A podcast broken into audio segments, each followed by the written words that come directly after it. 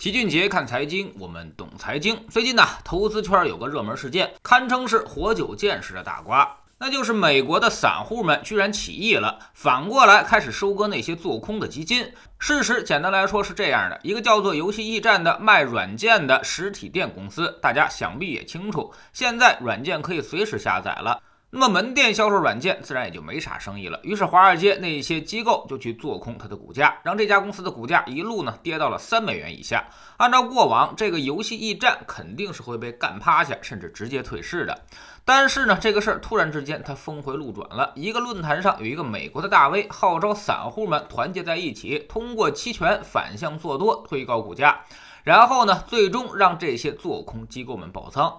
这个美国的大 V 还是很有号召力的，据说有三十多万人都是他的小弟。当他们开始操作的时候，游戏驿站的股价已经开始回升。此时的做空机构还没什么察觉，直到价格快涨到二十美元了，华尔街的对冲基金们才慌了。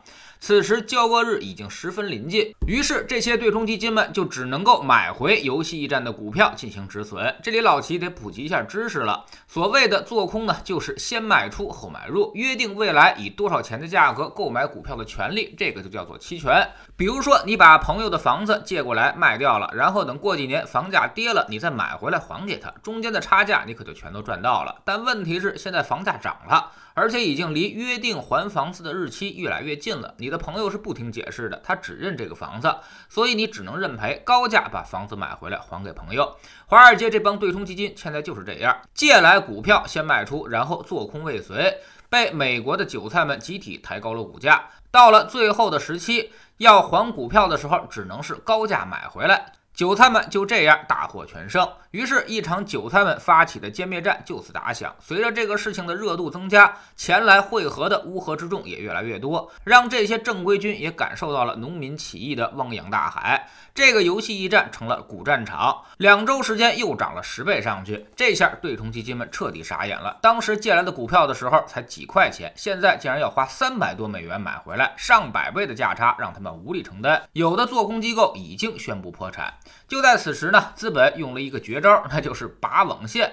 那个散户聚集地的论坛已经无法显示，散户们的主力交易平台也被限制散户交易，只许卖出，不许买入，造成昨天游戏驿站的股价大幅度的波动。这下散户们可怒了，纷纷是提起诉讼，引来美国证监会和国会的调查。后来呢，交易商罗宾汉妥协，开放购买，但是股票仍然是限购，不能买太多。即便是这样，散户们昨天还是把游戏驿站的股价给干到了三百二十五美元，又大涨了百分之六十三。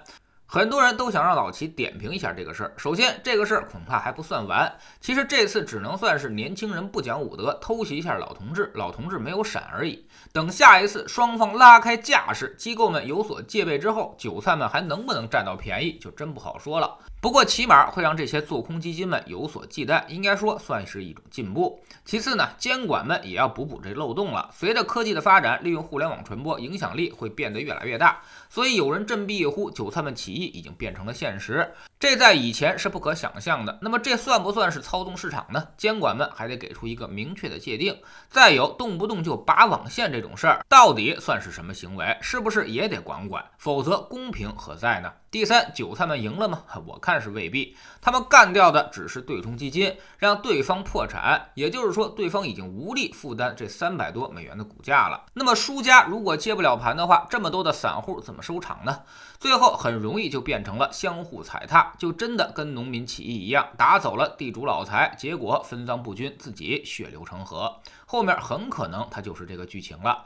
现在那些可都是浮盈，对冲基金损失会贡献一部分收益，但是呢，也仅限于这部分收益了。对手盘之外，谁来买单呢？最后谁能够赚到钱，你就得自相残杀了。所以对于散户们来说，最后自己可能会被另外一把镰刀给割了韭菜。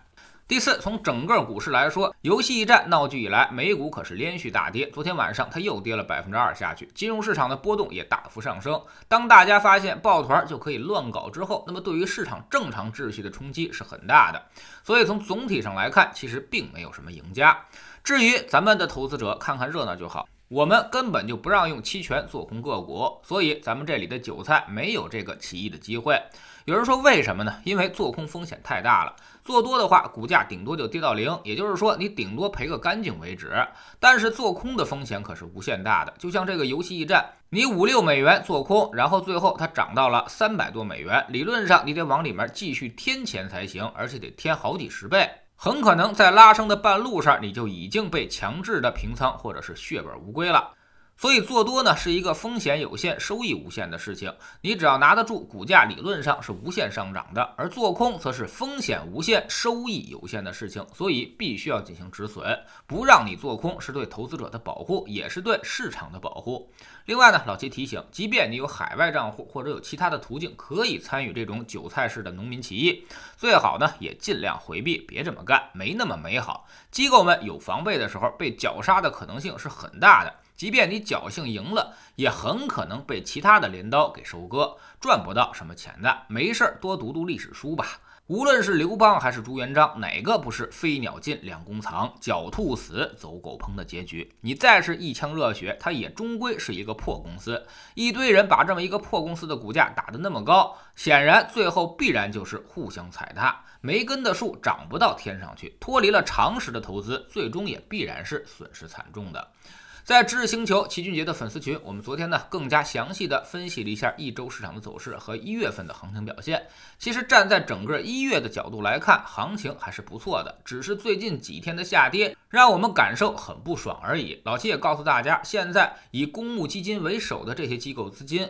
到底是如何操作的？为什么主动的加大了这种波动的幅度？这样才有利于他们降低仓位。所以千万别慌，一慌你就中计了。我们总说投资没风险，没文化才有风险。学点投资的真本事，从下载知识星球 PP 找齐俊杰的粉丝群开始。